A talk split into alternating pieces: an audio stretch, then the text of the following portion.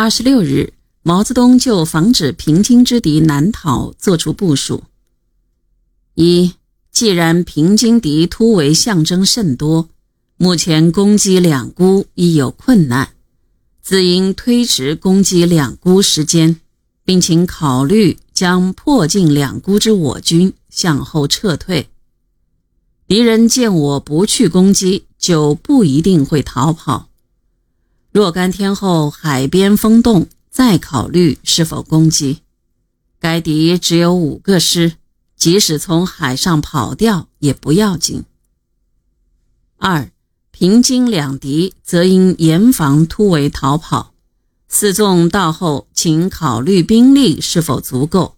如不足够，则应调杨成武部，甚至杨德志部参加平津作战。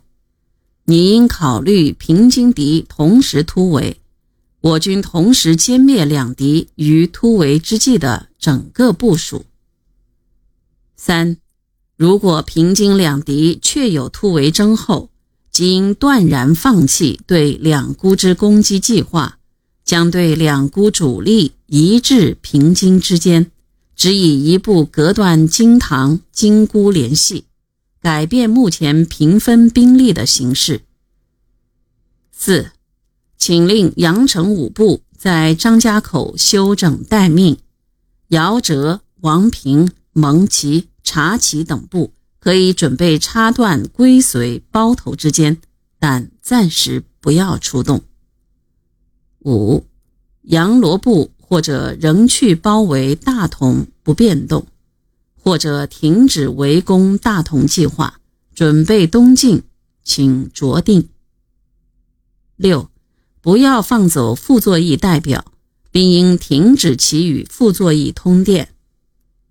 七，平津敌可能趁我兵力分散，于数日内即突围，请你迅即做出对付敌人突围的整个计划电告。这一部署的重心是将打两沽改为打平津突围之敌，将防敌从海上逃跑转为防敌从陆上南逃。这一部署的确定，林彪是起了作用的。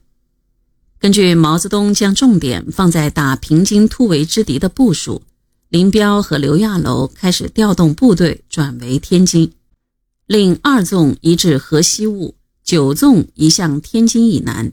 七纵移向天津东北，塘沽附近留下一个师监视，另以十二纵由芦台西进，八纵向杨村前进，以阻止北平敌向天津集中，从海上逃走。如敌不突围，则待海口结冰后攻击塘沽，这时还是要打塘沽的。二十六日，林彪派刘亚楼到塘沽地区，会同前线指挥员。再次对塘沽周围地形进行调查，他向林彪汇报说：“塘沽地形，北宁路与海河之间便于接近，但突破前沿后均系独立地物及建筑物，其坚固程度虽不大，但连续扩张较困难。其他方向均为一片平坦的盐田，无一村庄，无法通行，炮火亦无法封锁海口。”攻占塘沽有把握，全歼两沽之敌则很不容易。最大可能是歼一步，大步逃窜，结果得失不合算。指战员也说：“不怕敌人多，不怕敌人硬，只怕使用不上劲儿。”根据平津地区敌军动向和塘沽不利攻击的地形条件，林彪和刘亚楼果断决策，放弃攻击塘沽大沽计划。集中兵力夺取天津。二十九日十一时，林彪、刘亚楼致电中央军委，说：“根据七纵报告，塘沽地形不利作战，除西面外，其他皆为开阔之盐田，且水沟甚多，冬季亦无结冰把握。且敌有主阵地在新港，我军无法断其退路。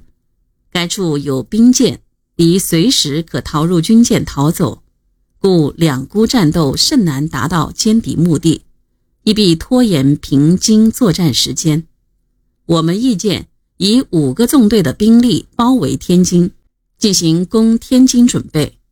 在我未攻击前，如敌突围，则先打突围之敌；敌尚未突围，则发动总攻，歼灭天津之敌。